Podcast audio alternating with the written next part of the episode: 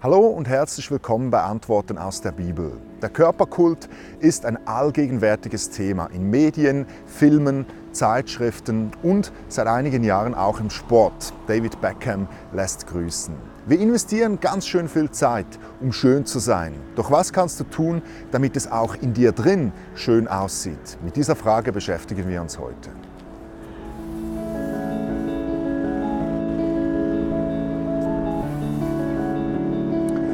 Fitnesscenter, neue Klamotten, Fett absaugen, ein Hippenbad, eine neue Frisur, Tattoos, einen ganzen Schrank voller Schuhe, Schminken, Perlenkette, Brüste vergrößern oder eine 1000 Euro Lederjacke. Wozu tun wir das eigentlich alles? Wir tun es, damit die Menschen uns anschauen und schön finden. Irgendwie hat Gott das so in uns Menschen hineingelegt. Wir wollen anderen gefallen. Genauso wie wir von anderen geliebt oder respektiert werden wollen. Schönheit ist sicher eine Geschmackssache, doch wenn ich die Menschen hier auf der Straße anschaue und all ihre Gadgets und ihre Outfits ausblende, dann finde ich irgendwie jeden Menschen schön. Ganz echt jetzt, ich denke, jeder Mensch wurde von Gott auf einzigartige Art und Weise erschaffen und strahlt eine Schönheit aus. Schön also, dass du schön bist, aber hast du dir schon einmal überlegt, was Gott denkt, wenn er dich anschaut? Findet er dich schön? Gefällst du ihm? Du musst dazu wissen, dass Gott die äußere Schönheit, also deine Klamotten und deine Muckis, nicht besonders beeindruckt. Wenn ich mit meinem kleinen Sohn an einem Autorennen über die krassen Boliden staune, dann sagt meine Frau, was findet ihr bloß an diesen Autos? Sie kann das nicht verstehen. Autos bedeuten ihr rein gar nichts. Sie unterscheidet Autos nicht nach Marken oder Leistung, sondern nach Farbe. Genauso ist es, wenn Gott dich anschaut. Deine Äußerlichkeiten, in welche du so viel Zeit investierst, bedeuten ihm nicht viel. Ich denke, er hat auch nichts dagegen. Wahrscheinlich denkt er einfach, schön, wenn es dir gefällt. Wenn Gott dich anschaut, dann sieht er auf dein Herz. Das ist ihm wichtig. Vor Gott zählt die innere Schönheit, das, was hinter deiner Fassade steckt. Wie sieht es in deinem Herzen aus? Ist es rein und sauber oder haben sich darin schlechte Dinge angesammelt?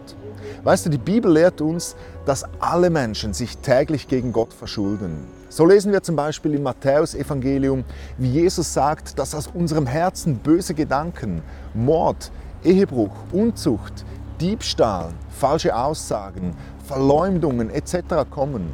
Und diese Schuld, die verschmutzt unser Herz, unsere Seele und schlussendlich verschmutzt sie auch unseren Körper. Es macht uns hässlich, trotz all dem Übertünchten. Viel wichtiger also als deine äußere Schönheit ist deine innere Schönheit. Im Alten Testament, Testament, im Hesekiel, lesen wir einen eindrücklichen Text. Hier steht geschrieben, wie Gott zu uns Menschen sagt, ich werde ihnen ein neues Herz und einen neuen Geist geben. Ich nehme das versteinerte Herz aus ihrer Brust und schenke ihnen ein Herz, das lebt. Dann werden sie nach meinen Weisungen leben, auf meine Gebote achten und sie befolgen. Sie werden mein Volk sein und ich werde ihr Gott sein. Aber die verdiente Strafe wird alle treffen, die ihr Herz an die Götzen gehängt haben und ihnen auf die abscheuliche Weise dienen, die diesen Götzen gefällt. Das sage ich, der Herr, der mächtige Gott. Wir lesen es hier ganz klar, wenn wir am Ende unserer Tage mit unserem unreinen Herz vor Gott treten, dann wird er uns für all diese Schuld richten. Und denke nicht, dass deine vielen Anstrengungen, welche du für deine Schönheit und für deinen Körper auf dich genommen hast, dir helfen werden.